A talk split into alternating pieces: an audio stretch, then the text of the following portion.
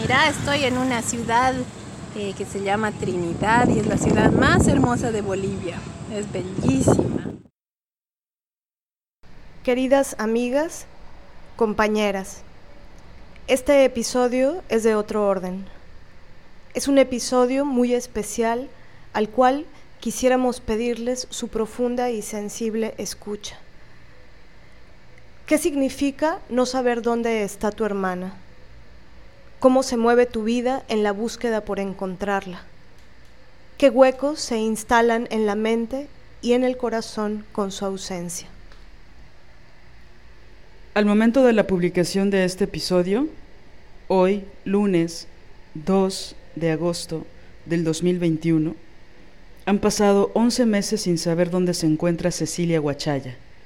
Entrevistamos a Germán y Javier Guachaya, hermanos de Ceci, desde La Paz, Bolivia. Ellos nos cuentan acerca de lo que ha significado su búsqueda. Lo que están por escuchar son los testimonios de dos hermanos que han puesto su energía, su creatividad y su vida para encontrar a su hermana Cecilia. Hoy estamos con dos amigos nuestros, Germán y Javier Guachaya. Es para nosotras eh, muy importante el día de hoy porque vamos a hablar de, algo que ha sucedido y es necesario que todas ustedes lo, sepan, conozcan de, este caso. Cecilia Guachaya es hermana de, de ellos y hace ya muchísimos meses que no se sabe dónde, está. Entonces, eh, lo que vamos a hacer es eh, entrevistarlos para que ellos eh, nos, cuenten qué, es lo que ha sucedido. Les agradecemos mucho, Germán y Javier.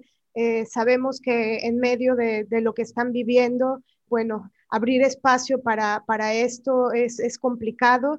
Estamos contentas de que estén aquí con nosotras y bueno, queremos decirles que los admiramos profundamente. Son eh, dos hermanos, dos eh, hombres eh, buenos que han pues parado muchas cosas de su vida para esta búsqueda tan importante de, de su hermana Ceci Huachaya. Entonces, bueno, muchísimas gracias. Y muchísimas gracias, Marianela. Muchísimas gracias, Liliana. Queremos preguntarles ¿Quién es Cecilia Guachaya? Muchas gracias. Mm, antes de responder esa pregunta, lo que quería acotar un punto a la presentación que mencionas es, nosotros queremos agradecerles a ustedes porque el apoyo que nos brindan como medios nos ayuda a que se conozca esto, a que mm, nos apoya de formas en las que más personas se enteran y alguien nos va a poder dar una mano y alguien va a saber algo. Exacto. Bueno, eh, respondiendo específicamente, Ceci Ceci Guachaya, nuestra hermana, es una persona que realiza muchos viajes, eh, es una persona devota a ayudar a los demás. Hace unos años que ella ya quería ser monja y mm, comienza mucho unas cruzadas en las que se va a lugares muy lejanos a apoyar, eh, con niños, con ancianos, ella puede trabajar la tierra, qué sé yo. Hace un año, en, en plena, eh, en pleno lockdown rígido que estábamos viviendo aquí en Bolivia, Ceci comienza una peregrinación a pie, sale de La Paz y se dirige hacia los valles, que son yungas, son unos valles húmedos, y de ahí ella sigue subiendo hacia un lugar que se llama, otro departamento que es Beni, viaja mucho, visita muchas comunidades, eh, mucha gente, la reciben con, mucho cariño, mucho amor. En todas las partes donde hemos estado, a nosotros nos han recibido de la misma manera y es gente maravillosa. ¿no? Ceci ha estado viajando con, y, llegando a casas muy humildes. Eh, ella acampa, viaja con sus propios medios, que son muy pocos recursos, entonces cuando llega a ciertos lugares, ella hace como que un intercambio de, trabajo, cuidando a los niños, enseñando, todo lo que puede. Mm. A partir de, eh, esto es mayo, junio, julio y agosto. Y nosotros tenemos muchísima comunicación con ella, nos manda fotos, nos manda videos, siempre estamos en, en constante comunicación. ¿no? Sí. Pero a partir del 2 de septiembre, que es el último día que nosotros tenemos comunicación, eh, es cuando perdemos eh, justamente toda la comunicación que teníamos con él. Nos, nos llega mm, videos, audios, todo durante la mañana y hasta ahí es donde eh, tenemos comunicación con ella y ya comienza esta búsqueda, ¿no? Mi hermano quiere agregar. Bueno, creo que hay que agregar también quién era Ceci en función a cómo era para nosotros. Porque el que sea viajera y que este viaje lo hace a pie, y de aquí a la última comunidad hacia el norte son 600 kilómetros o más, ¿no? Entonces, no es que eh, ella quería hacerlo en bus o a dedo, no, ella quería hacerlo a pie. Entonces, eso es muy importante de puntuar porque la Ceci tiene un, un empuje a hacer las cosas demasiado fuerte y con un nivel de excelencia que yo siempre he admirado. Ella es una chica que ha sido profesora, tiene un magíster en coreografía, es bailarina, ha estudiado shiatsu, ha estudiado acupuntura, era la mejor del cole, se metía al karate, la mejor del karate, o sea, era pianista tremenda, tremenda. Entonces, cuando entra a la selva, la gente que la, encuentra en la selva se asusta un poco porque dice cómo un humano eh, de ciudad puede estar sobreviviendo la selva sin sleeping, sin comida, eh, sin carpa. Averiguadas las cosas, tenía carpa, tenía sleeping y tenía comida, pero no era que se lo llevaba desde la ciudad. O sea, ella cosechaba, ella sabe qué comer dentro de la selva, en algún lugar tuvo carpa, en otro lugar estaba sin carpa porque la había dejado en, otro, en otra comunidad. Pero eso es súper importante porque en uno de los, de los cuentos que ella le manda a su sobrino, su hijo, hmm. es eh, que ella había visto a un jaguar y que se lo quedó viendo durante horas. Y lo estaba mirando y mirando y mirando y el jaguar estaba en una rama durmiendo hasta que se rompió la rama y se cae al piso y el jaguar con una mala onda tremenda y un susto tremendo comienza a hacer unos ruidos rarísimos que ella imita perfectamente, gira, pero no tiene a quién echarle la culpa. Y ella está a 10 metros. O sea, porque ella es así, o sea, ella cuando entra a la selva pensábamos que necesitaba mucha experiencia, ya la, había, la ha ido adquiriendo en este viaje y en viajes anteriores. Claro. Eso nos lleva a pensar o a hipotetizar dos cosas. Uno, la Ceci está viva dentro de la selva. Ok. No ha podido salir de la selva o no quiere salir de la selva. Eso tenemos que ir a descubrir, por eso entramos tanto a un mismo lugar.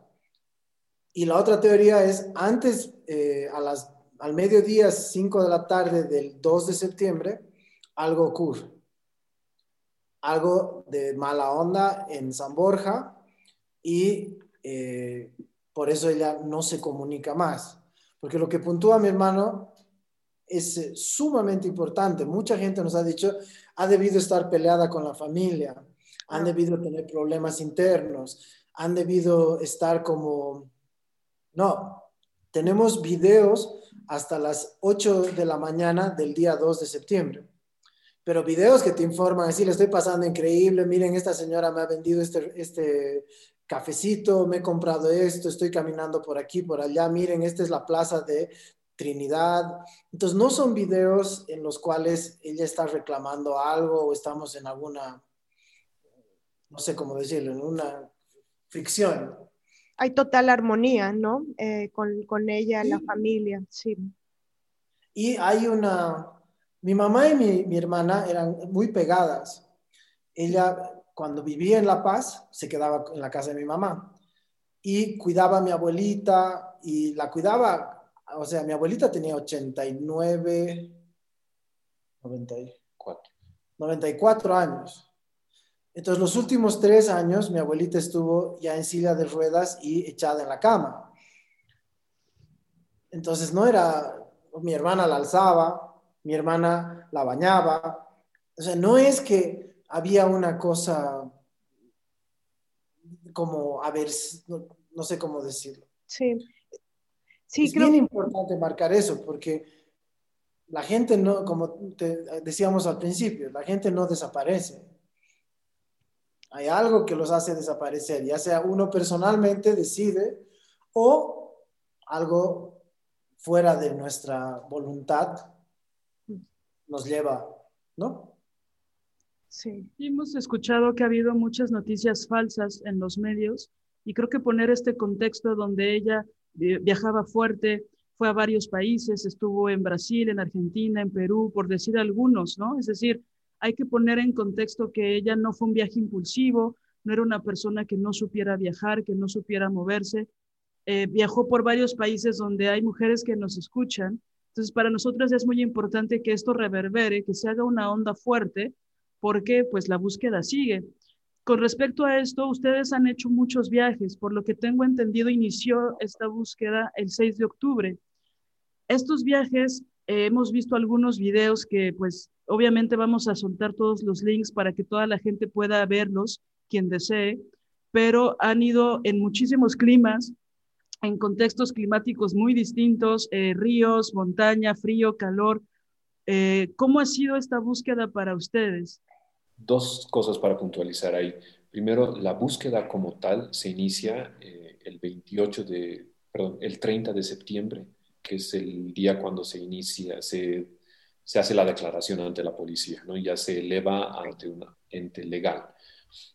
Mm, para poder nosotros viajar a Trinidad se complica un poco más y nuestro primer viaje lo realizamos el 9 de octubre, que justamente es cuando nuestra abuelita fallece, ella fallece el 9 de octubre, mientras nosotros estábamos yendo la primera vez. Y eh, por favor, si quieres responder el resto porque se me pasó. La salida, sí, eh, yo salí de México el 6 de octubre. Mm. Entonces, tal vez esas son las, las fechas, ¿no? Pero el, eh, mi hermano me llama el 15 de septiembre y me dice, oye, la Ceci nos ha comunicado. Y yo le digo, debe estar dentro de la selva. Tranquis. 21 de octubre, men, creo que tenemos que sentar denuncia. Yo le digo, ¿en serio? ¿Ya tenemos que elevar esto así? Sí, bueno, hay que hablar. Hemos hecho reunión familiar y alrededor del 28 le pedimos a una persona que estaba en Trinidad que haga la denuncia. Okay. El, eh, hay dos desarrollos a toda la historia. Uno es con la policía y el otro es con entre nosotros. Entonces voy a ir por lo que tú preguntaste, Liliana. Llegamos a Trinidad y en Trinidad fue pasear y pasear y pasear por toda la ciudad y por los alrededores. ¿Por qué? Porque pensábamos todavía que ella no había salido de Trinidad. Primer viaje. Ese viaje eh, fue como 10 días averiguando qué hizo en Trinidad y a dónde podría haber ido, pero o sea, es circular. Entonces fuimos norte, sur, oeste, buscando, buscando, y no teníamos vagoneta todavía. Entonces era una gastadera de dinero y de tiempo, pero eh, apareció una señorita en medio de la selva y los guardabosques les mandamos la foto que tardó como una hora en llegar por WhatsApp porque la conexión era muy bajita y los guardabosques estaban seguros que era ella yo volé hasta ahí.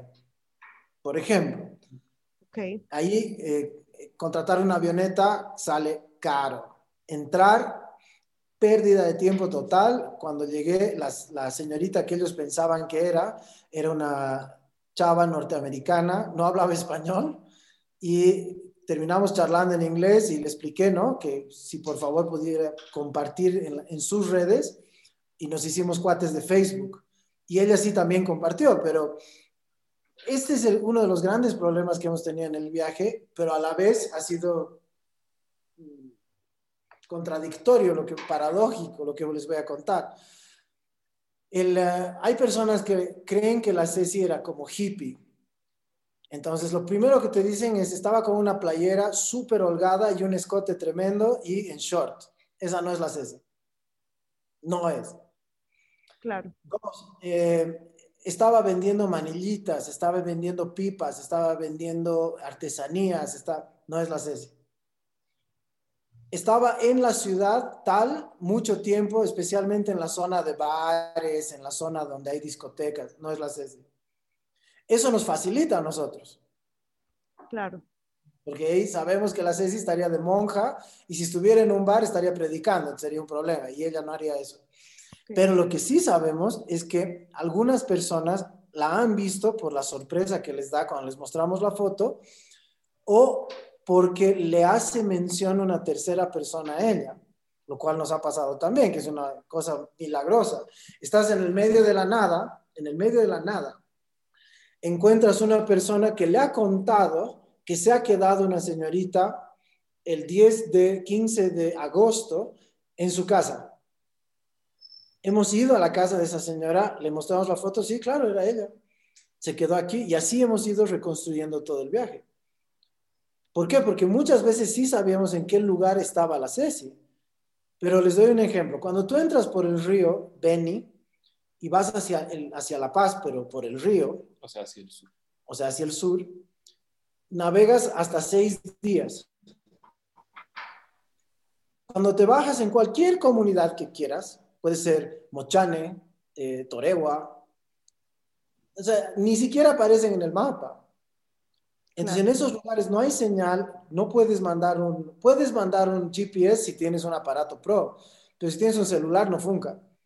Entonces, la Ceci cuando salía siempre nos informaba que había estado en el río tantos días, muchos días, hermoso, increíble, conocí mucha gente. Y en una foto, ella sale con un niño. Tal vez esa foto la han visto, pero nosotros no la hemos subido. No tenía que subir a la red esa foto.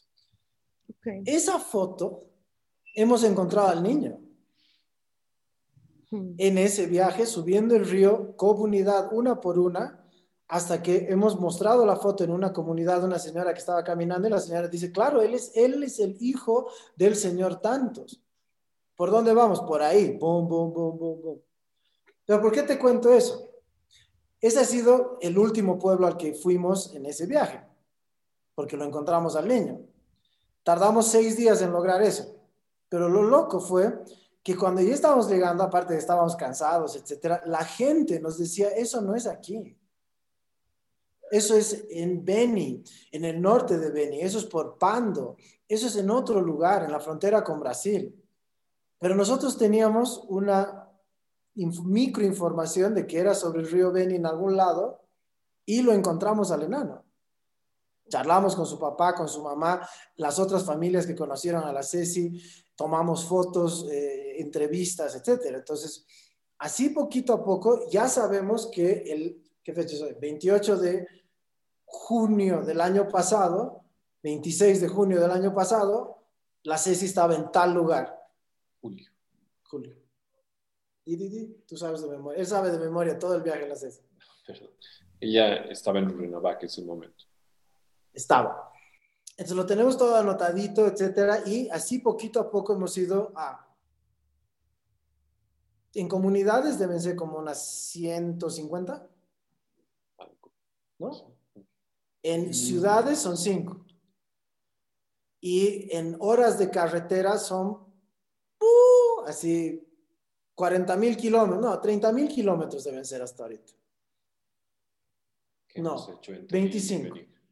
Idas y venidas, entrar a la selva, salir de la selva, ir a otra ciudad.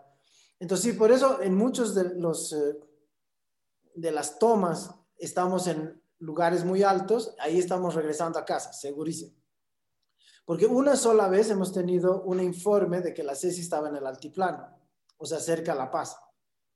Y nos fuimos hasta, bueno, es una ciudadcita subiendo un cerro horas, es en el nacimiento de un río, que ahorita me voy a acordar el nombre. Incahuara. Incahuara.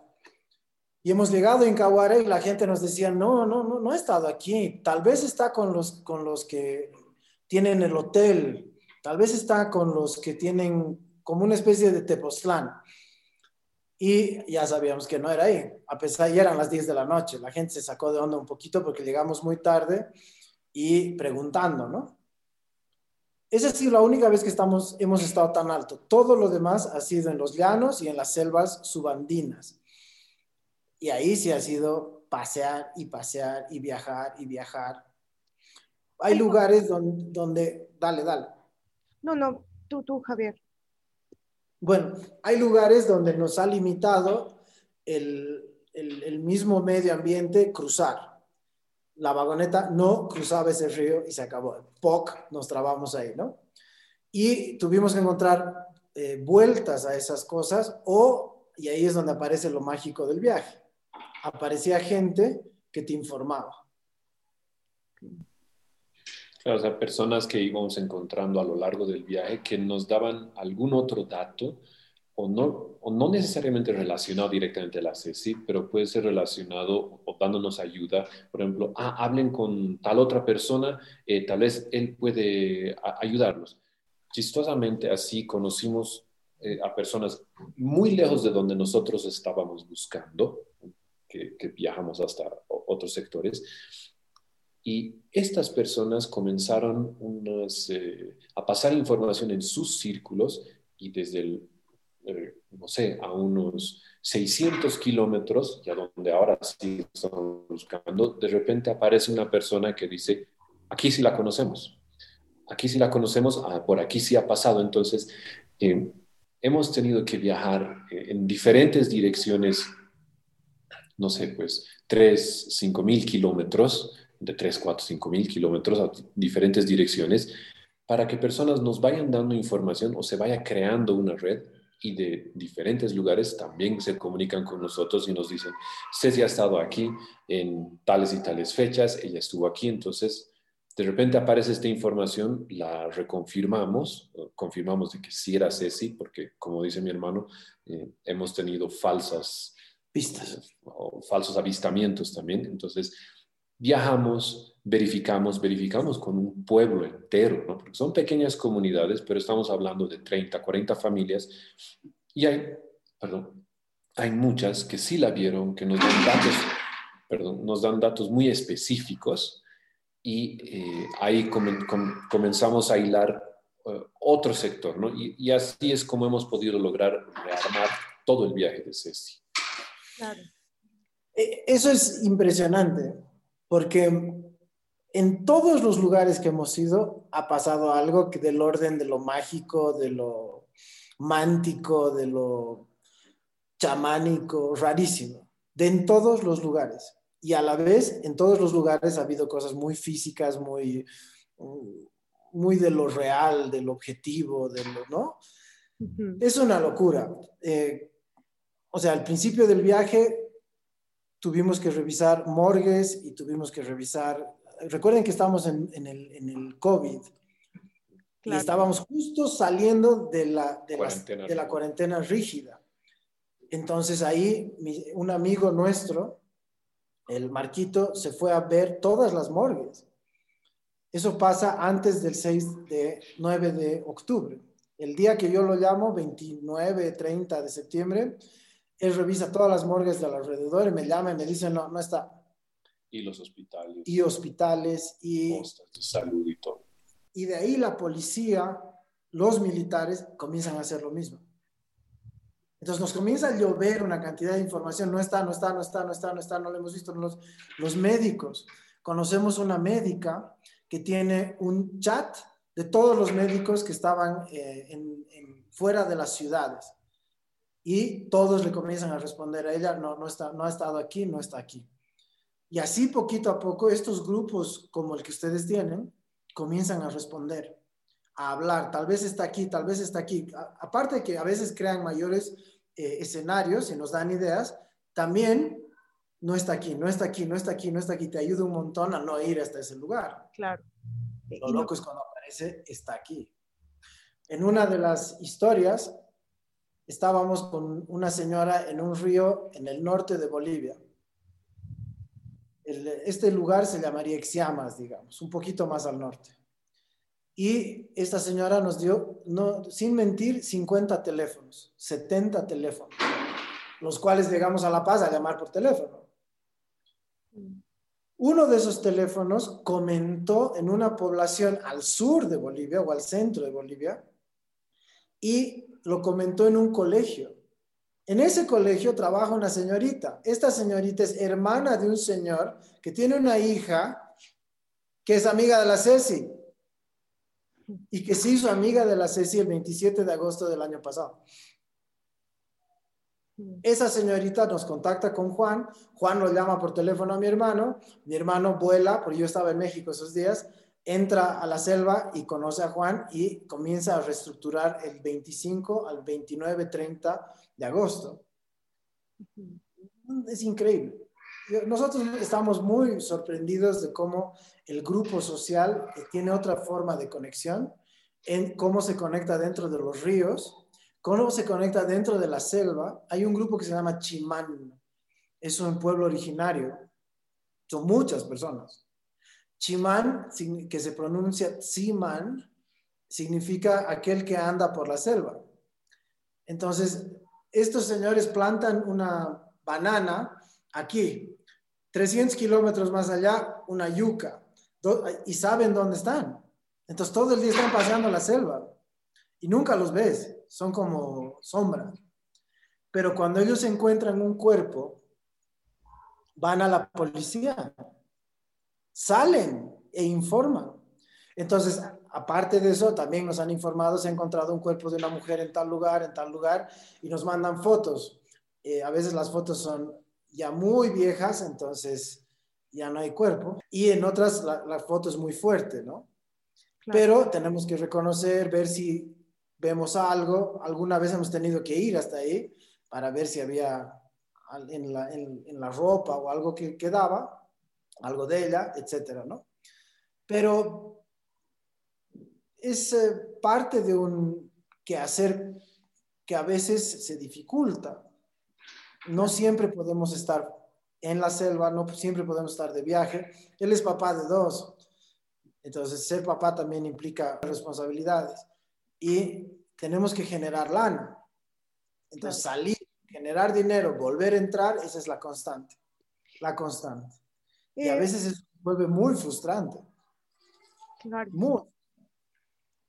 Sí, algo que me parece impresionante de todo esto que nos cuentan es que sí se puede visualizar toda esta eh, cartografía, ¿no? Este mapa de, la búsqueda, del cómo ustedes han ido reconstruyendo, eh, no solamente desde el día que ya no hubo comunicación con Ceci, para adelante, sino la reconstrucción eh, del pasado, ¿no? De, de, de, dónde fueron los lugares por los que ella anduvo y cómo eso les puede dar pistas justo para, para reconstruir. Eh, y, y, supongo que eso es para poder trazar caminos, ¿no? Eh, nuevos caminos de búsqueda. tengo una pregunta en relación a esto.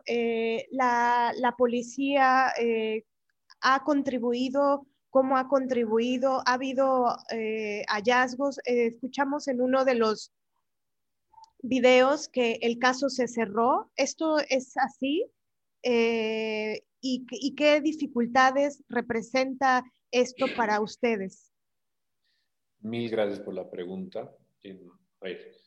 nosotros desde un principio hemos tenido muchísimo apoyo, no solamente por parte social de todas las personas que nos abren las puertas, los brazos, nos reciben, sino la policía, grupos militares que nos han ayudado muchísimo. ha habido un despliegue de personas hasta en fronteras. Entonces nos iban avisando de, diferentes eh, pequeñas poblaciones por donde no entra o sale la gente normalmente, no son conductos regulares, pero sabemos que Ceci no se acerca a esos, no, no estuvo por esos. Avanzando un poco, un eh, poco más en concreto hacia la hacia la pregunta que nos haces es, nos han informado de la policía de que el caso ha sido cerrado por la fiscalía, pero eso no ha sido informado de forma oficial a nosotros. Entonces, porque la fiscalía tiene, eh, cuando presenta un desistimiento ante uno de estos casos, que puede cerrarse por, qué sé yo, falta de pruebas, falta de, eh, porque no va, porque llegan a una, a, una conclusión en el cual no corresponde avanzar, ellos, eh, creo que me parece que se llama desistimiento del caso, algo así, pero es para cerrarlo.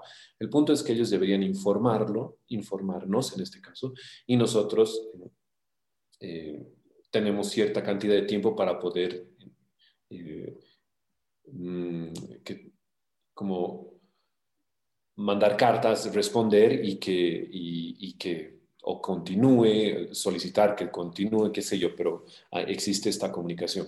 Al momento no tenemos nada. Hemos tenido reuniones con la policía, con, con los jefes de estas fuerzas especiales de lucha contra el crimen, qué sé yo, y estamos en un momento, un, momento quizás un poco parado, estamos a la espera eh, de que se nos pueda, em, se nos pueda apoyar más de ese lado, pero hay muchas cosas que se deben entender. Nosotros entendemos de que el del lado de la policía, o sea, la policía recibe N cantidad de casos y tienen muchas, eh, tienen todos estos casos que tienen que afrontar. Nosotros somos uno más para ellos y está bien, eh, con, con, toda razón. No somos un país rico, no tenemos todos los recursos del planeta, pero claro, para nosotros es nuestra hermana y, y esta, esta es nuestra vida, ¿no? Entonces, por eso nosotros seguimos empujando. Claro. Y Pero sentimos que no, no hay como mala fe de parte de ellos. ¿Perdón? Ah, no, no, no. Les iba a preguntar otra cosa a propósito de, de esto, pero dinos tú, Javier. No, decía que nosotros no sentimos como que ha habido un desistimiento de, por razones de, sino por recursos, porque ahorita tendrían, si van a reactivar el caso, tendrían que, ir a San Borja. El caso fue abierto en Trinidad y tendrían que estar revisando qué es lo que pasó en San Borja. Eso estamos viendo de que se logre y escuchamos que hay buena disposición. Nosotros insistimos, le amamos y pedimos, pero hasta ahí llega, ¿no? en la otra dirección, nosotros seguimos buscando, como tú decías, nos ha servido para reconstruir el caso, digo el caso, el viaje, pero también para reconstruir o idearnos por dónde podría haber ido, seguido su camino. Y claro, hemos entrado a una selva que mide 300.000 hectáreas aproximadamente, 350 hemos entrado como 15 veces. 12. Entonces, esa entrada es eh, una, otra, otra. Son 12 viajes en total y los viajes son casi como una estrella, porque vamos a la selva, vamos a Rurrenabaque, vamos al norte de La Paz, vamos al norte de Beni, regresamos, volvemos a entrar y son vueltas enormes. Estamos fuera cada vez 10, 15 días. Y el problema de eso es que cada vez se está haciendo un poco más chico el viaje, porque ya vamos a un solo lugar, ¿sí? O a dos lugares. Pero el, hay días que son absolutamente frustrantes y hay días que son más... Eh, que, te da cierta esperanza, porque estás en medio de la nada, bueno, la selva es muy tupida, hay monos, hay tapires, hay jaguares, eh, víboras, es un sueño, es un sueño de película. Y las caminatas son sumamente exigentes.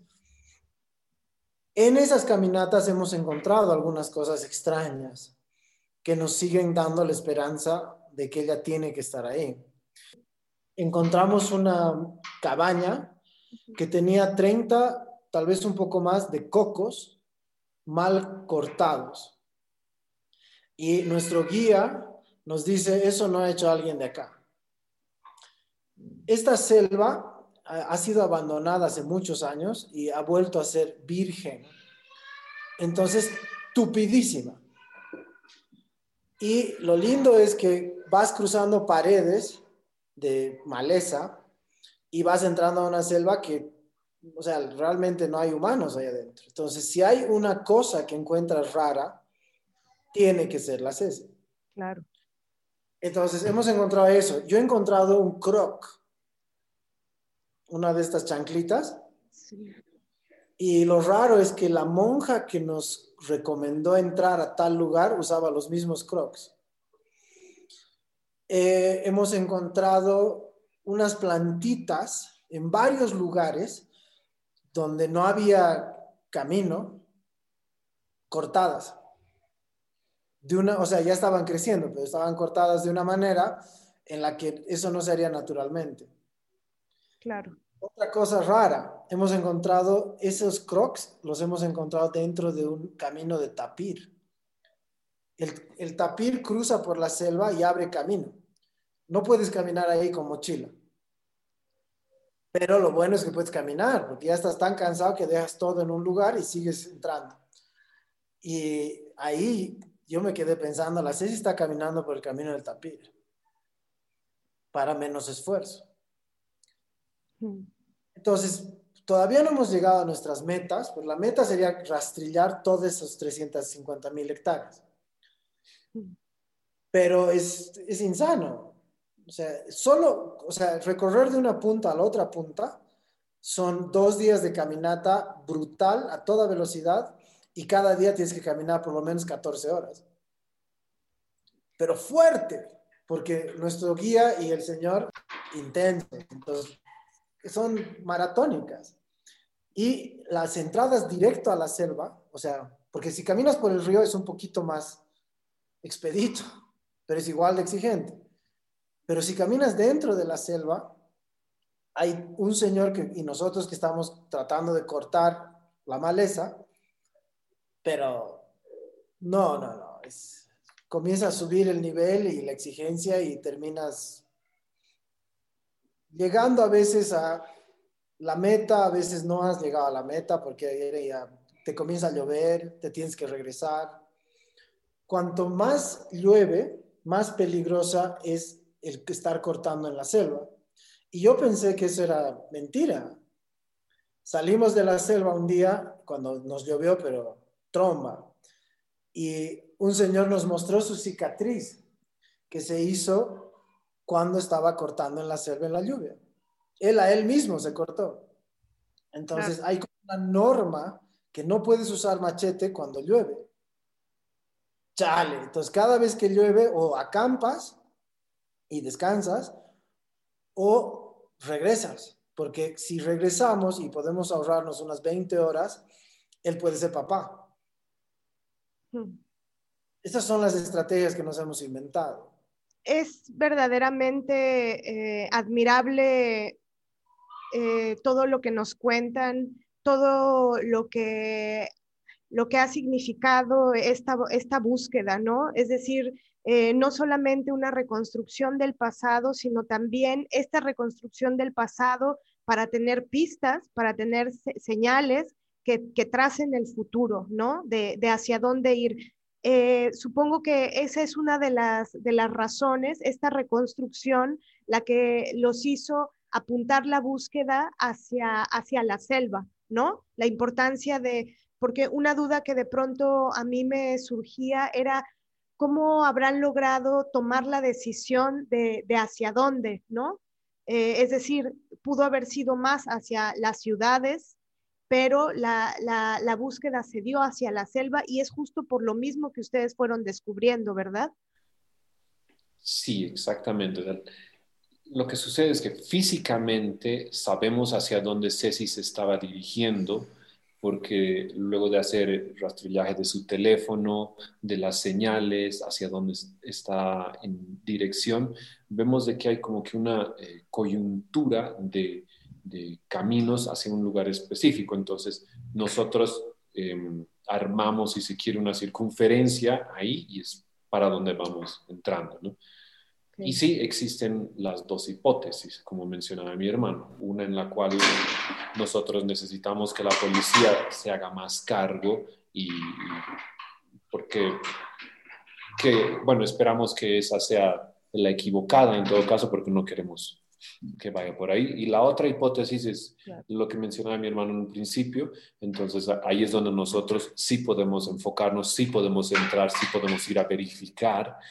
Y es eh, donde seguimos empujando, ¿no?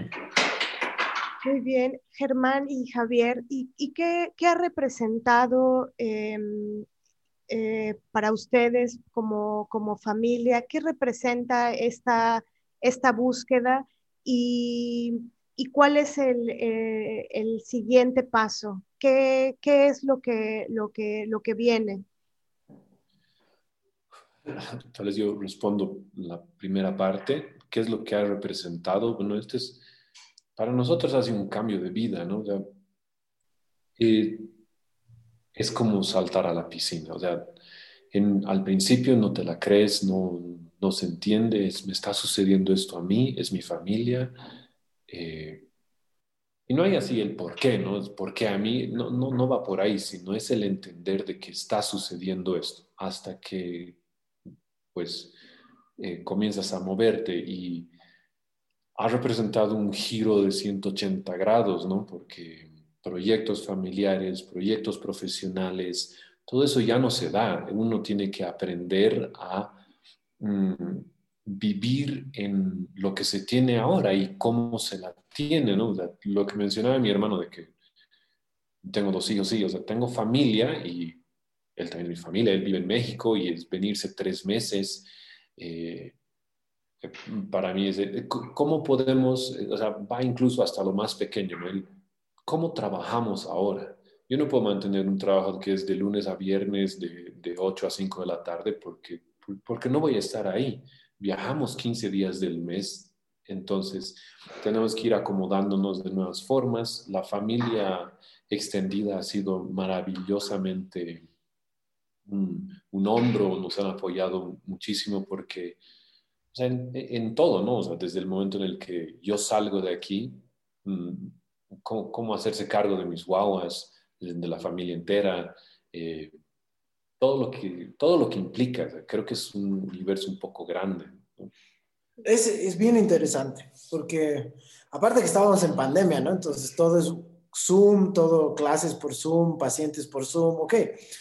Pero si lo, lo reflexionas, vuelves a entrar en una dinámica rarísima, porque yo estoy a veces en el medio de la nada en un hotel y tiene wifi, atiendo pacientes. Pero hay otras veces que voy al mismo hotel y ya no tiene wifi, O la otra es que no llegas al hotel. ¿Por qué? Porque estás destruido, entonces prefieres dormirte en medio de la carretera en algún lugar y ya. Otras, eh, otras eh, no sé cómo llamarlo, como retos, obstáculos que hemos tenido que cruzar. Primero, así conseguir vehículo. La familia nos ha apoyado muchísimo en eso y eh, nos ha prestado un vehículo unos meses. Pero cuando tenía 15 mil kilómetros adentro, ya han pedido que se devuelva, ¿no? Entonces hay que comprar otro vehículo, hay que conseguir otro vehículo, hay que encontrar maneras de generar lana, hay que sacar de los ahorros. Uh, entonces, monetariamente sí es un reto, es como una, una aventura. El sostener los trabajos es una obligación, no hay de otra forma, pero hay que encontrar maneras para que se pueda hacer eso. Y el, lograr el objetivo mismo, porque a ver, un día entramos a la selva y nos, conocemos una persona y nos dice, Ceci quería llegar a tal lugar y yo le digo, ¿en serio? Sí, abrimos el mapa y el lugar era un poquito más allá de donde íbamos a ir. Y yo le digo, buenísimo, vamos a llegar ahí. Literalmente tardamos seis días en llegar a donde nosotros queríamos llegar al principio. O sea, faltaban seis días más para llegar al otro lugar. Pero no era por distancia. Si eso estuviera limpio o sin tanta maleza, hubiéramos llegado en dos días, tres, máximo. Pero seis días significa que teníamos que cortar y cortar y te frena y te frena y te frena y te frena. Cuando terminas una jornada de cortar, a comer y a veces siesta. Otra vez cortar, caminar, cortar. Llegas a acampar, armar campamento, cocinar, siesta. Bueno, dormir. Nosotros tenemos mucho apoyo, aquí tenemos que ser muy honestos. Sin nuestros guías o nuestro guía, que casi siempre está con nosotros, no sobreviviríamos la selva. Aparte, él sabe qué planta tocar, qué planta no tocar, te avisa que aquí hay un nido de abejas, un nido de no sé qué. Entonces vas entrando y es divertidísimo, ¿no? Pero el, eh, hay ciertas, a él lo pican, porque él va primero. Entonces lo pica una avispa y nosotros con su labio así, nosotros muriendo de risa detrás de él. Es parte del rock and roll. Pero ¿cómo regresamos a que eso se mantenga 10 días al mes, 15 días al mes o más? En diciembre hemos, nos hemos separado. Entonces lo traigo a casa y yo me vuelvo a entrar. ¿Por qué? Porque he ido de ciudad en ciudad. Entonces, como no entraba, nos da miedo no entrar juntos a la selva. Eso es, hemos tratado de hacer eso en equipo siempre. Pero las idas a, a, las ciudades y a comunidades donde llegamos en el auto, a veces lo hacemos cada uno por nuestro lado.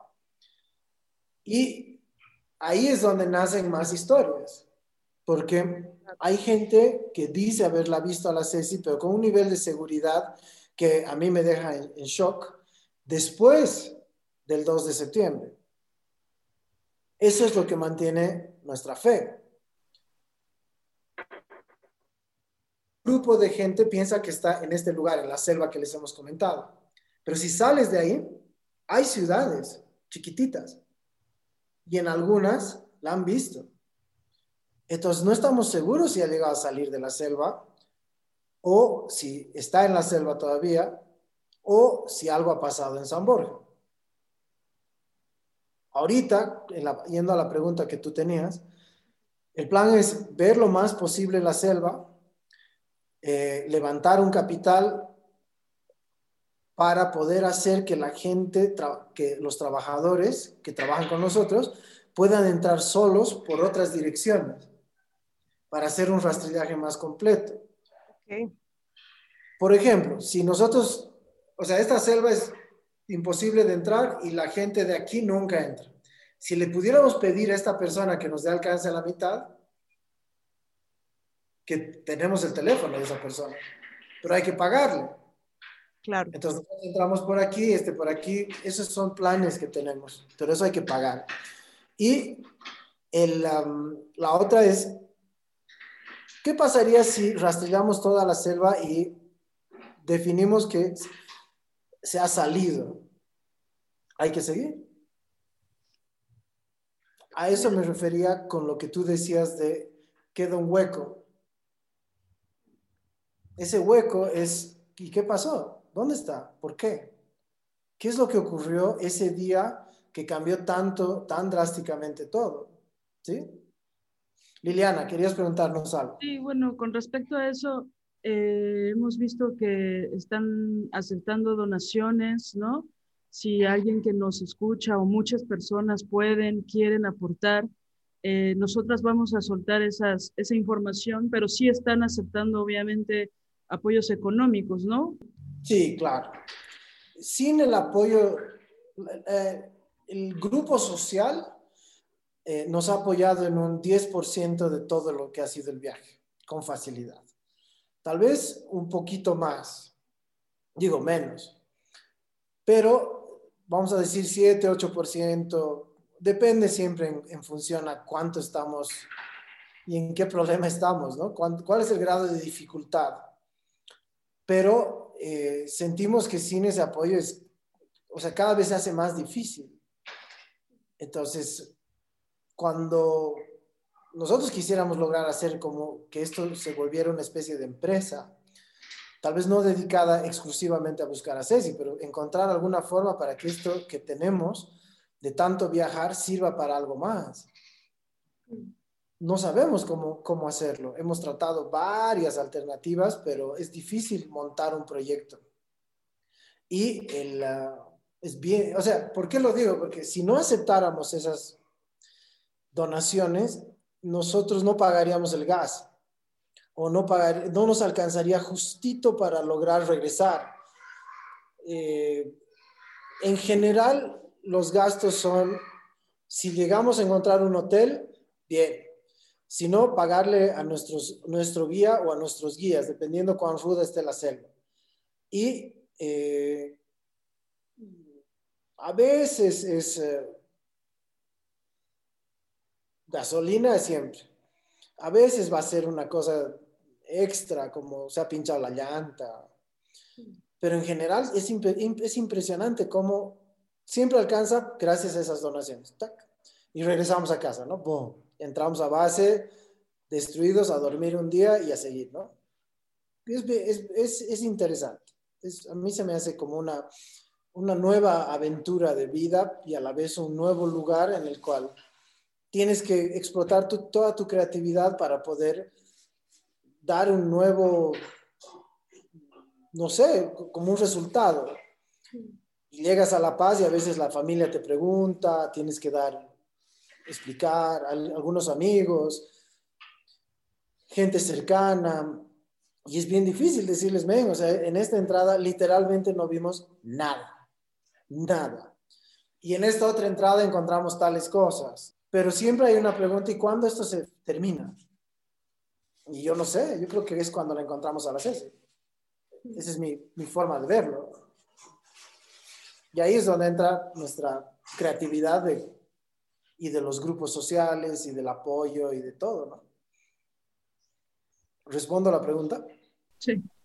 Quisiera eh, nada más preguntar también sobre esto que hemos observado eh, y que es un, un ejemplo eh, con respecto a, a, la positividad, a la, a, la, esperanza, esta, este modo de, de, enfrentar con esta entereza y con, con, cierto ánimo, ¿no? Con un gran ánimo. Eh, ¿Esto cómo, cómo, lo han construido así? Es algo que, que, admiramos y que digo que es un ejemplo porque da fuerzas. Es, eh, me parece que, que, contagian una fuerza maravillosa para que eh, estas cosas tan tremendas y difíciles que pueden suceder en la vida eh, se enfrenten de otros modos, ¿no? Como dices, Javier, explotando la creatividad y creo que tiene que ver con el amor y con el deseo, ¿no?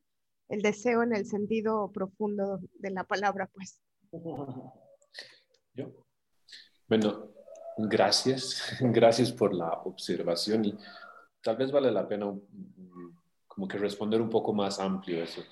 Eh, justo hace unos días en, en una entrevista eh, hablábamos de la diferencia que existe entre el, qué pasa cuando alguien, un, familiar muere o eh, desaparece y la gran diferencia. cuando hay una muerte hay un duelo, hay un cierre. Cuando hay es una desaparición así, eh, no sabemos lo que hay, hay un hueco, hay, y no sabemos cómo continuar. Y sí ha sido un aprendizaje esto porque es el día a día, es el, no tengo sus abrazos, no tengo, no está aquí para mí, no puedo hablarle, no hay, o sea, son miles de cosas, pero, pero no hay un duelo. Entonces, creo que con mi hermano eh, lo que hemos logrado y con mi mami es hacer que de alguna forma esto valga la pena. Y eso es de que la Ceci está llena de amor. Lo que nos daba siempre ha sido amor y eh, nos ayudaba en, mil cosas a su manera y todo. Entonces es eh, mostrar de que nosotros somos fuertes y somos felices por ella porque ella así lo hubiera querido. Entonces es como un poquito su, no sé, su enseñanza. O, o nuestro homenaje hacia ella, digamos, el mantenernos así. Pero eso, al principio no había. Al principio había un bajón. Y cuando hubo el bajón, tuvimos reuniones a, reflexionar cómo iba a ser esto, porque si vives esto como un bajón, te quiebra. Y si te quiebra, no puedes seguir. E, es, es, es así, es uno más uno. Entonces, o le, te pones así con la mejor buena onda que tenga este juego, y al revés, cuando estás adentro de la selva, hay momentos en los que dices, yo creo que la Ceci quería que yo vea esto, conozca esto, viaje por aquí, viva esto, coma esto.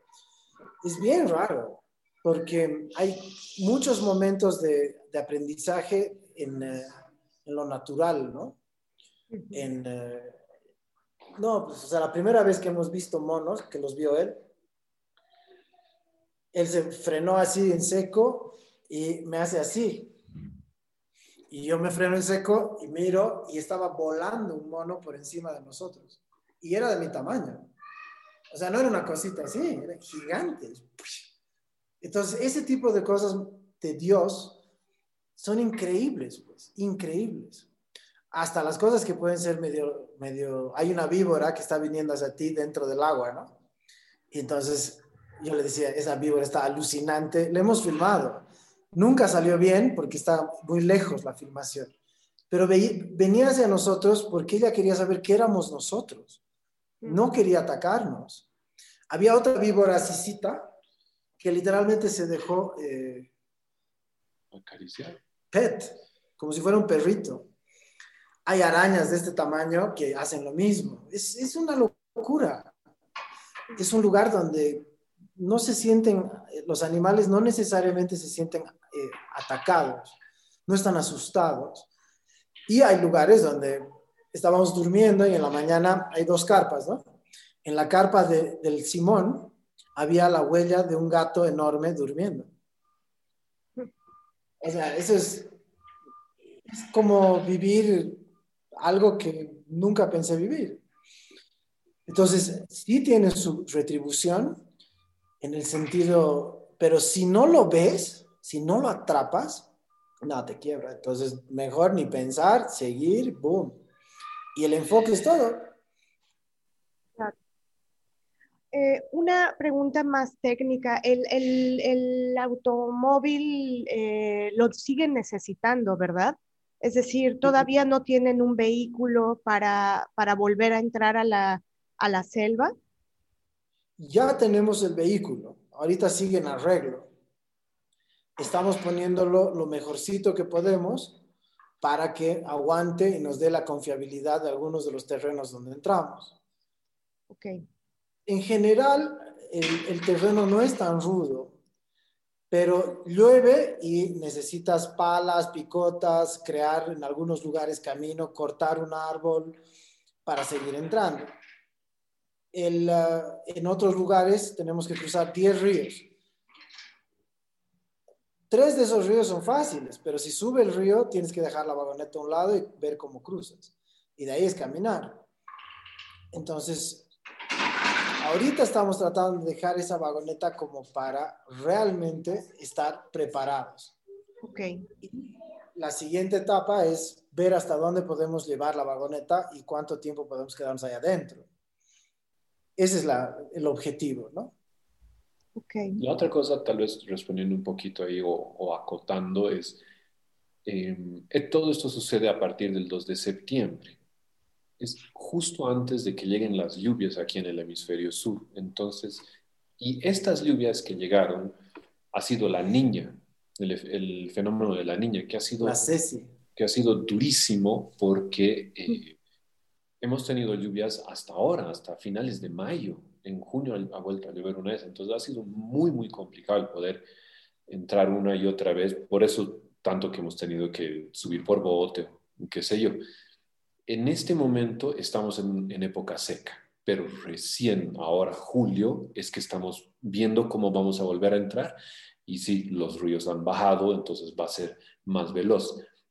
El, hecho de que haya sido la niña también significa de que la selva se tupía entre un viaje y el próximo ya no teníamos el camino que habíamos entrado. Entonces es volver a abrirlo. Son esas dificultades también. Claro, no es al 100%, pero es impresionante. Te juro, hay lugares que decimos, no puedo creer, está de regreso. Y nosotros habíamos cortado un cuadradito para ir entrando. No, es increíble, increíble. Y hay otros lugares donde ya estamos tan cansados que decimos, chao, ya no entramos por la selva, ahora entramos por el río.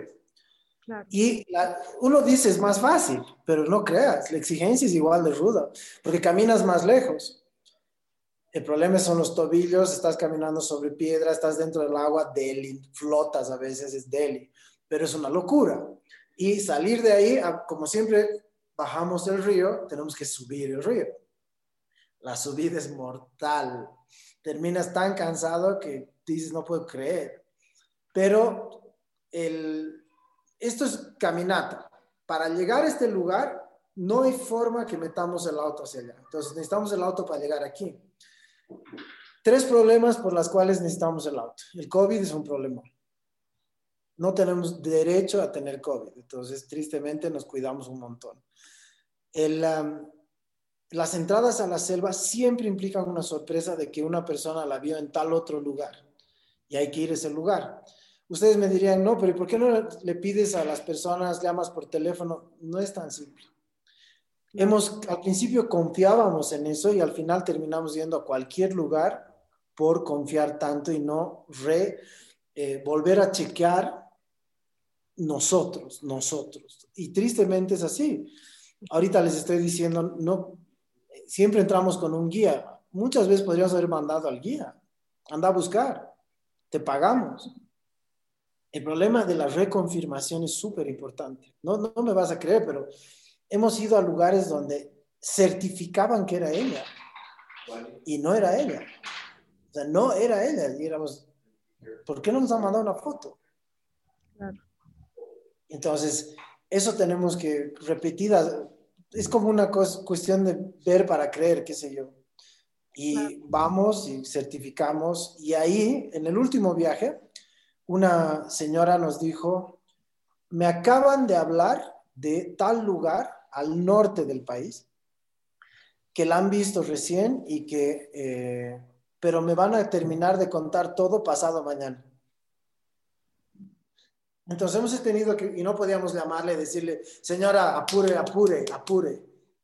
Entonces hemos volado hasta donde estaba la señora, que estaba hablando con su amiga, que vivía al norte del país.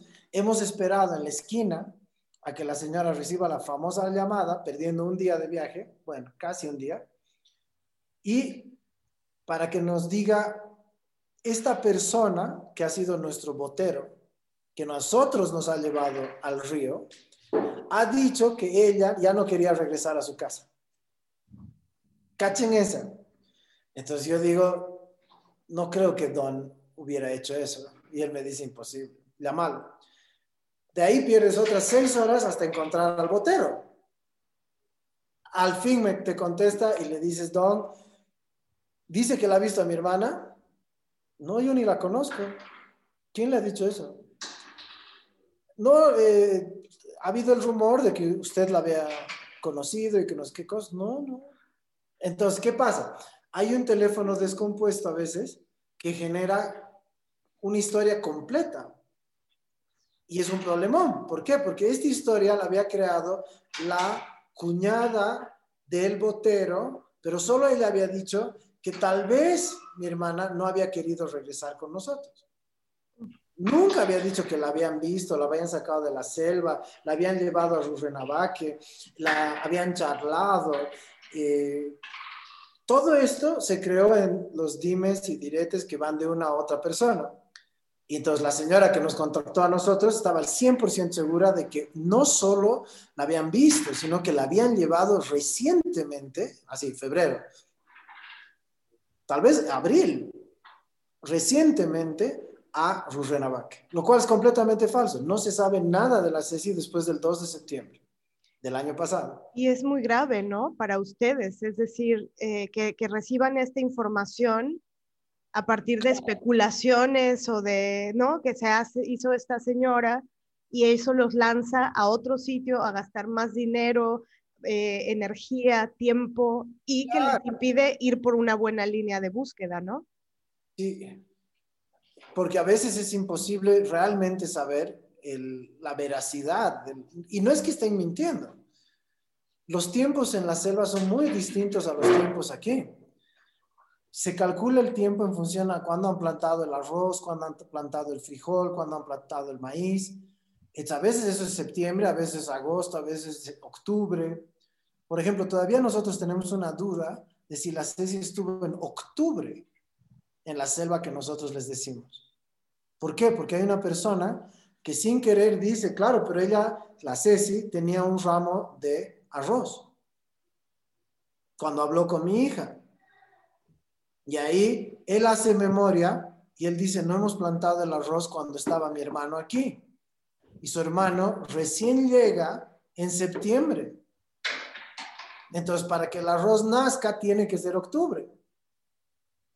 Entonces, es así que nos deja a nosotros con mucha esperanza de que está ahí adentro. La otra es, en un lugar, una señora la ve eh, a principios de diciembre. Entonces yo le muestro la foto y me dice, claro que la conozco, ella estaba con tal, tal, tal, en tal lugar, en no sé qué. ¿Cómo estaba vestida? No sé qué, no sé qué. Llega su hija, mira la foto y dice, la señorita del otro día, la que estuvo... Y uno dice, ven, o sea, la han visto a la Ceci. En otro lugar, un niño me dice, yo la veo siempre en la iglesia. Ella siempre está rezando en mi iglesia. Yo le digo, ¿dónde es tu iglesia? A un pueblo de distancia. Ese segundo me he ido al, pueblo de distancia.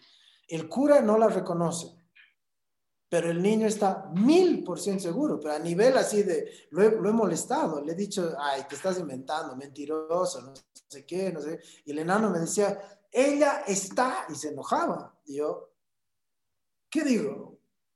Esa es otra. Entonces, estas tres, hay tres personas que, todavía tenemos esa sospecha, ¿no? Entonces, ellos nos dirigen en un trayecto. Hay que ir ese trayecto. Y vamos. En el regreso, lo busco al Señor y nos metemos a la selva. Entramos a la selva, estamos unos días ahí, lo traigo y hay que ir a otro lugar. Y de ahí hay que descansar o hay que hacer plata. Hay que encontrar maneras de generar una lanita para volver a entrar. Y es una, es la aventura constante, meses ya, desde agosto del año, ¿de qué agosto? Desde octubre del año pasado. Y el siguiente viaje sería el doceavo, ¿verdad? No, el treceavo o catorceavo. Sí, porque 12 es el que ya hicimos. Ah, Según yo, es el 14 o el 15 y porque han habido micro viajecitos, ¿no? En estas idas a estas ciudadcitas, no sé qué. Claro. Pero el, eh, es, es, entrada selva, ahorita lo que viene, y eh, si todo va bien, vamos a estar unos 10 días adentro de la selva. ¿Tienen una fecha aproximada? ¿De entrada? Ajá. El lunes. Ok, ah, es, es prontísimo. Sí, el, la vagoneta tiene que salir del taller el, el miércoles y con cualquier retraso, etcétera, seguro va a salir el sábado. Entonces, el domingo, el lunes ya se podría viajar. Ese es el plan. Es lo que se quiere. Claro. Hay veces que eso se cambia totalmente, ¿no? A veces por culpa del trabajo. Claro. Entonces tenemos que frenar un ratito y revertir todo, pero bueno habíamos pensado en, tres cosas que, pudieran ayudar. Eh, por un lado, eh, en, qué peticiones hacer específicas ¿no? a, quienes nos escuchan. Eh, pensábamos que, bueno, una cosa que sí es importante y que es bueno no echarla en saco roto, el asunto de compartir la información, ¿no?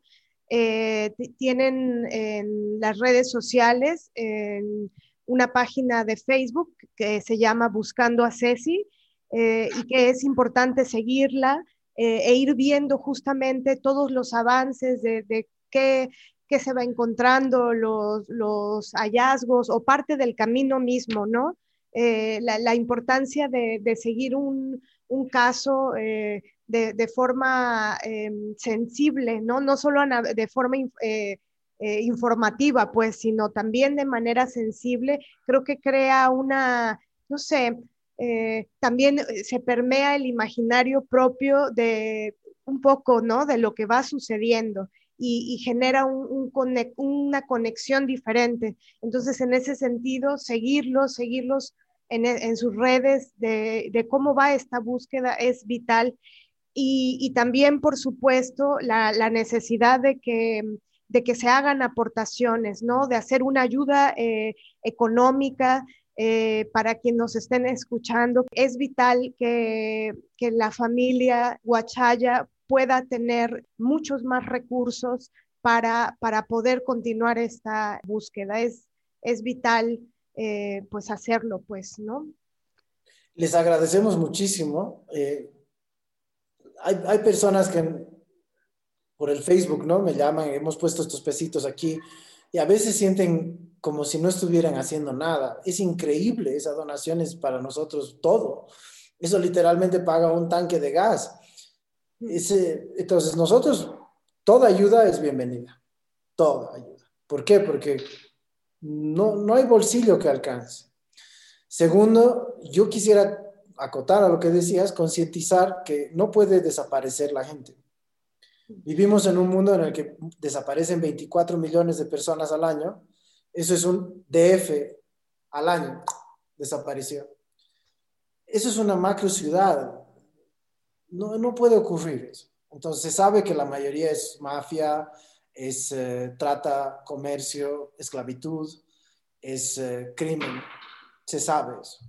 Y eso tiene que ser detenido por las personas que obtengan la concientización y pidan eso a sus gobiernos, pidan eso a su policía, a sus militares, etc. ¿Por qué? Porque no puede existir, es un delirio. Vivimos en el siglo XXI. Hay un tipo pensando que va a ir a Marte y tenemos humanos que desaparecen. ¡Puf! Entonces, nosotros no somos la única lucha en este lugar pero hay que concientizar en eso, hay que hacer que todo el mundo hable de esto para que se vuelva un movimiento mundial como ha sido el racismo en los últimos 70 años, que es una barbaridad que sigue existiendo, pero por lo menos ya está nombrado. ¿No? El movimiento LGBT ya está nombrado, ya tiene un lugar, o sea, ya se sabe, se respeta. ¿Lo ven? Es lo mismo tiene que ser, no puede existir esclavitud en el mundo. Hay mercados de esclavos en eh, Siria, en Libia, donde venden un hombre por 80 dólares. ¿Qué? O sea, eso, eso está en lo frontal, en un país del mundo. Mientras que en otros lugares eso es ilegal, pero se está haciendo. Entonces, eso tiene que ser concientizado y si nosotros podemos ser un frente para concientizar eso, buenísimo. Si no, tenemos que educar en eso. Eso es un, extra, eso tiene que llegar a nivel mundial. Y eh, no es solo eso, a ver, los movimientos sociales podemos hacer que se muevan de una manera muy liviana y que el apoyo sea tan alto y que venga de diferentes lugares. La donación de un peso, si somos un millón, son un millón de pesos es alucinante, pero no va a frenar el otro problema. Entonces hay que ir encontrando mecánicas que concienticen eso a nivel social y que la gente pueda entender que esto no debería existir. Así como se nos ha normalizado que robar es bastante irracional y en general no lo hacemos, no podríamos estar hablando de esto. No se debería estar hablando de esto. ¿Sí? Entonces, el, sí, nosotros necesitamos ayuda, buenísimo, pero en general a nivel mundial este tema necesita ayuda. lo que sí es una, bueno, que también es una pandemia, es, este tema, ¿no? Eso es una pandemia. Claro. O sea, los seres humanos desaparecen 24 millones al año. En, el COVID ha matado a 2 millones. 4 millones en dos años. Come on, guys es una buena forma de divergir información y no darnos cuenta de dónde está el problema. Claro. Sí, ¿por qué no están los gobiernos del mundo eh, preocupados en, poner este tema sobre la mesa? Que es alarmante, más que alarmante, ya, ya es bárbaro, pues, ¿no? Es barbarie, pues. Y eso implica lucro, es un negocio. Claro. Entonces tienes un problema político muy profundo. Sí, sin duda. Bueno, esa es la, la postura que tenemos como equipo y es la, o sea, es, es, rarísimo. La vida nos ha organizado a hacer esto ahorita, pero cada vez va creciendo y se va construyendo una especie de institución. He conocido a mucha gente que sus familiares han desaparecido por X y razones, la mayoría han sido secuestrados por la mafia y la historia es increíble, o sea, hay una lucha, o sea, si abriéramos esta historia y destapáramos todo, es, es una película, es una, es algo que está ahí, ya latente y que por fin se está visibilizando, siento yo. No es una sorpresa que algo ocurrió, ¿no? 24 millones al año. Sí, creo que también a eso me refería hace rato con la importancia de seguir los casos de, otra forma. E, es decir, eh, más que los casos, seguir la, la historia, seguir, eh, es decir, permear el imaginario eh, propio, ¿no? Con, con lo que le pasa a las otras personas, aunque no lo estés atravesando tú en tu vida. Yo, por ejemplo, no, no estoy viviendo lo que ustedes están viviendo, pero, pero sí se puede una, una detener a, imaginar qué pasaría. Y cuando uno se pone ahí, eh, algo sucede diferente. Entonces, ¿qué pasaría si eso eh, reverberara, lo hicieran muchas más personas a lo largo y ancho del planeta? Pues. Y, esto cesaría. Es como el feminicidio. Si no nombramos el feminicidio, no se detiene. Exacto. Así de fácil. No, no, existe. Ah, bueno, no está pasando. Los monstruos lo hacen. Ah, los monstruos lo hacen. ¿Lo ven? Eso es silenciar la palabra. Eso es silenciar el hecho. Mientras que si lo evocamos y decimos, ven, hay un problema, es real. No puede ser que 67 mujeres hayan sido asesinadas por ser mujer en Bolivia en el primer semestre de este año. Eso es dato correcto, les estoy dando. No puede ser. Listo. Entonces, el, el, el, Vox Populi social incorpora una nueva variable de lo imposible. Eso no puede ocurrir. Y hay un cambio. Pero si no, es un hecho más. Es un azar. Es, ay, pobrecita, le pasó. Qué triste. ¿Lo ven? Claro. Y ahora pensemos dónde están los 8 millones de niños que desaparecen al año. Sí, sí, la pandemia, ¿no? Claro. Otra más. Sí. Sí, pues eh, Javier, Germán, eh, algo más que nos quieran decir. Em, agradecerles, agradecerles muchísimo porque es lo que decíamos, la cobertura es lo que nos ayuda. Cuando hablamos aquí con los medios, siempre les decimos eso, ¿no? De que alguien ha visto algo y nos va a dar una luz hacia dónde tenemos que ir. Así es como hemos podido rearmar todo este, toda esta peregrinación de Ceci, ¿no? Claro. Ah, claro, y lo llamamos peregrinación. Sí. Mm.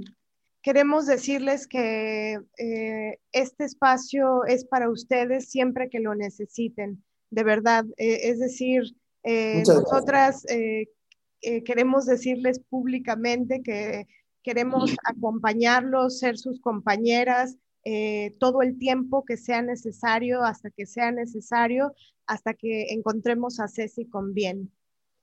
Gracias. los admiramos de verdad muchísimo. Y bueno, vamos a seguir con ustedes y es necesario esto, el apoyo, la concientización sobre este tema, sobre lo que está sucediendo, sobre em, la búsqueda de, Cecilia Guachaya y la importancia de que ayudemos, ayudemos económicamente y ayudemos con la difusión para que pues todo mundo lo, sepa.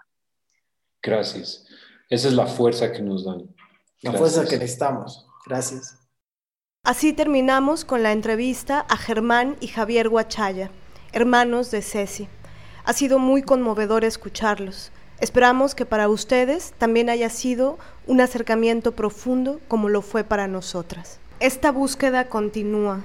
Necesitamos encontrar con bien a nuestra hermana y compañera Ceci Huachaya. La siguiente información es importantísima para poder ayudar a materializar esta búsqueda. A veces puede pensarse que una ayuda monetaria pequeña no sirve o no ayuda de mucho pero como nos lo contaron ellos, esta puede hacer la diferencia para que lleguen o no a un determinado lugar. Ellos abrieron un mail que es buscando a gmail.com. En redes sociales, Facebook, están como buscando a Ceci. Y en Instagram están como buscando a Ceci Guachaya. Recordemos que Huachaya es con G, con Che y con doble L. Las cuentas bancarias son las siguientes. Si no estás en México o en Bolivia, se puede hacer a través de PayPal al correo electrónico Jucumari, que lo voy a deletrear, es J-U-K-U-M de mamá A-R-I latina, Jucumari, arroba gmail.com. Si estás en México, en cualquier parte del país, se puede hacer a través del banco BBVA al número de cuenta 15 63 43 17 46 o a la clave 0121 800 15 63 43 17 460 a nombre de Javier Eduardo Huachaya Velasco.